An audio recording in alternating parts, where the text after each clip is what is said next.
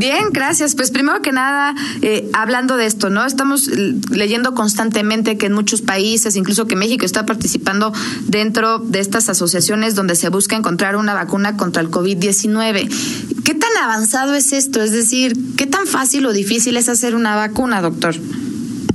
Eh, bueno, es es relativamente difícil, eh, considerando que para, para llegar al mercado con un producto que es una vacuna se tienen que pasar por varias etapas.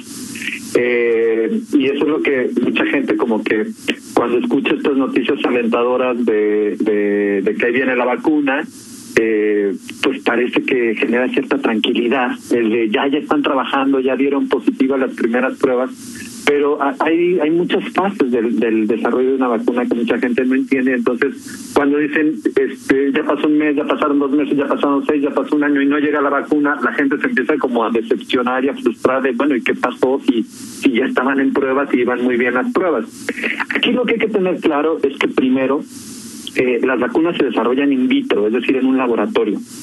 Y cuando eh, se demuestra en un laboratorio que el, que el biológico o la sustancia mata al virus, pasamos a una segunda etapa de vacunas, del desarrollo de las vacunas, perdón, que se llama ensayos clínicos controlados.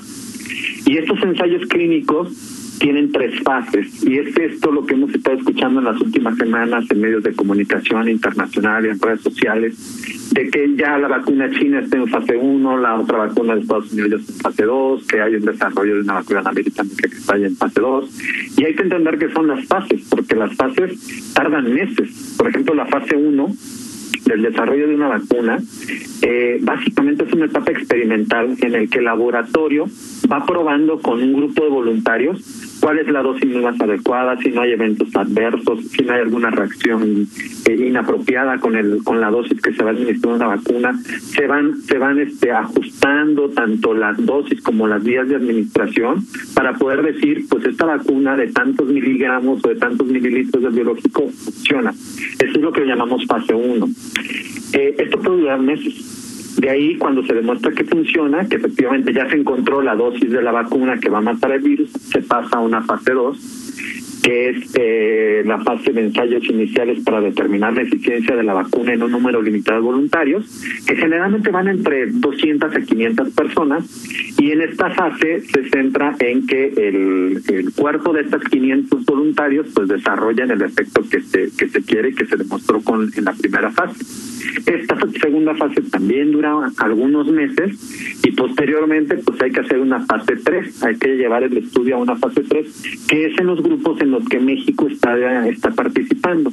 Esta fase 3 pues tiene como objetivo evaluar de forma más completa la seguridad y aquí se lleva un estudio multicéntrico, es decir, en varios centros eh, urbanos del mundo se participa con una cantidad de voluntarios determinada en la que se les da a probar esta vacuna, este, se inyecta en las personas esta vacuna y se demuestra pues que realmente genere anticuerpos, que realmente te proteja del virus, que realmente no te cause reacciones secundarias y esta tercera fase es la más larga y puede durar meses, incluso años.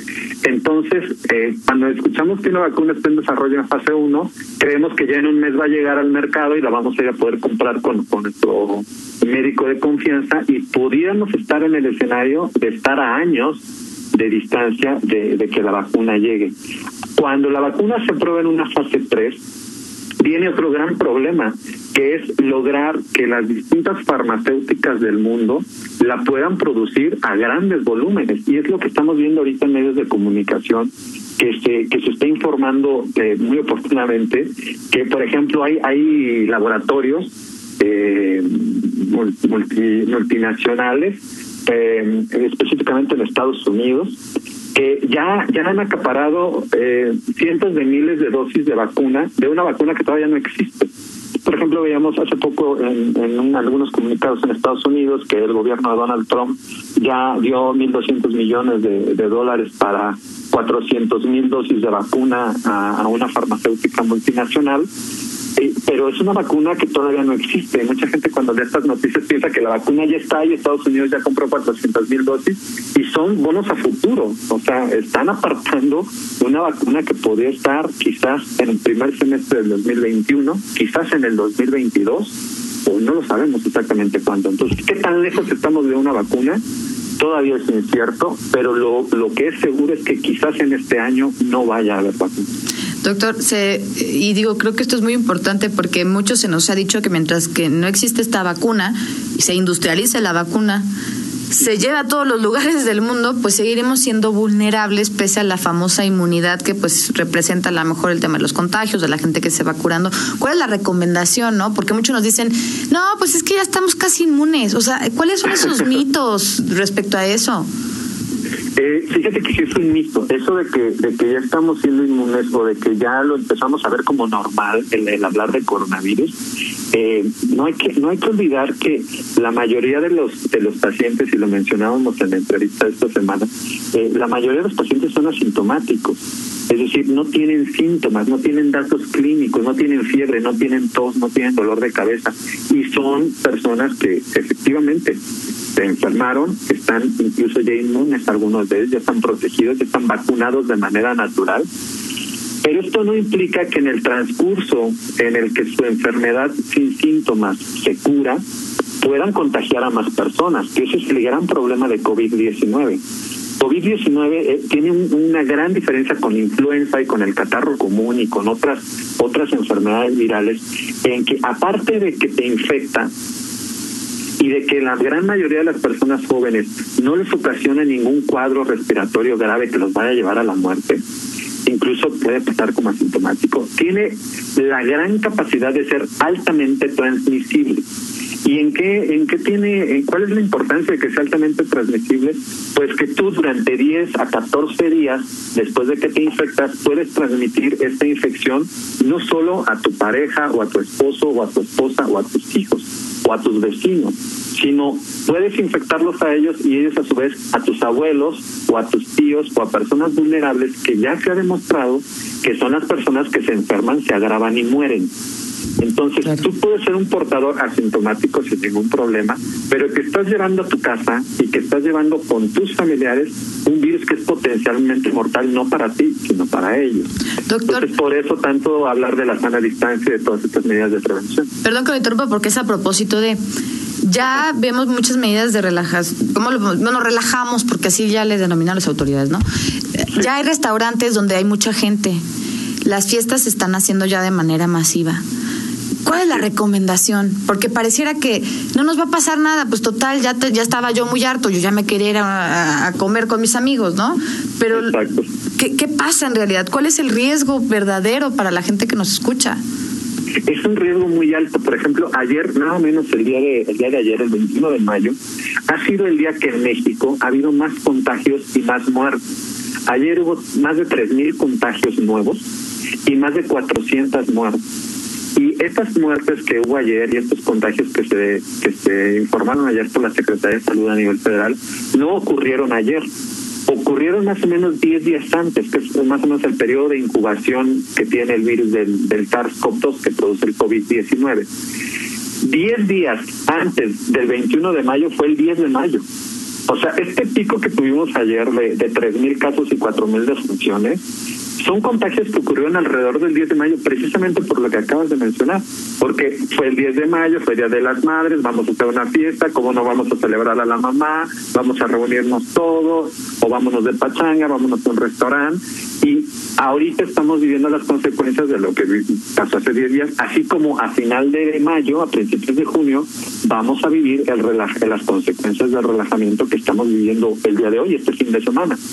Entonces, eh, ¿qué tenemos de hacer? Pues apegarnos a la sana distancia aunque estemos aburridos, mantenernos lejos de aglomeraciones de personas, porque es un virus que está circulando y que la curva no se ha aplanado, la curva va para, va para arriba y, como decimos este, comúnmente, esto apenas va agarrando vuelo, no se sabe hasta dónde va a llegar y también el día de ayer con estos 400 defunciones que se reportaron, pues tuvimos la mala noticia de que México ya entró al top 10 de los países con más muertes por COVID en el mundo. México superó ayer a Canadá y ya somos el décimo país con más muertes por COVID en el mundo.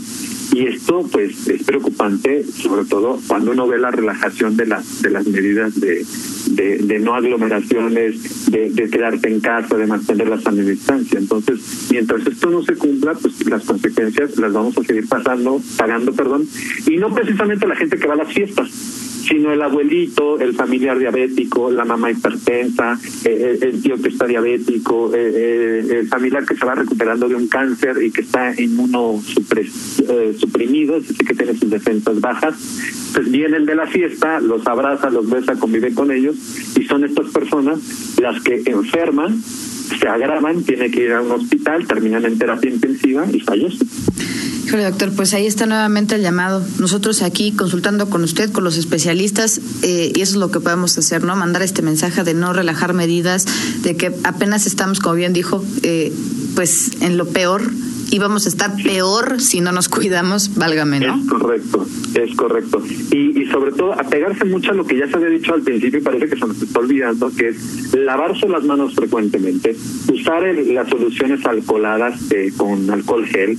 Eh, si va uno a usar guantes, y eso es también un, gran error y una, y una gran este, equivocación que se tiene en las medidas de prevención, los famosos guantes.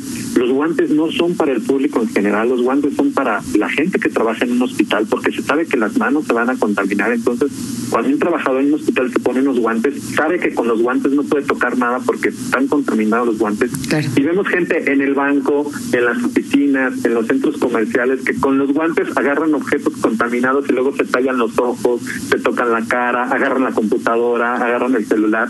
Y pues eso lo único que, que va ocasionando es que con los mismos guantes vas dejando la suciedad y las bacterias y el COVID en todo lo que está a tu alrededor. Entonces las recomendaciones son lavarte las manos, usar gel en alcohol, si traes las, las manos sucias, no tocarte ojos, nariz y boca, usar mascarilla facial, usar cubrebocas, tapando correctamente nariz y boca si vas a tener que salir y evitar las aglomeraciones en los lugares públicos. No es el momento de hacer fiestas ni es el momento de, de reunirnos de manera masiva porque el desarrollo de la vacuna está precisamente en eso, en desarrollo.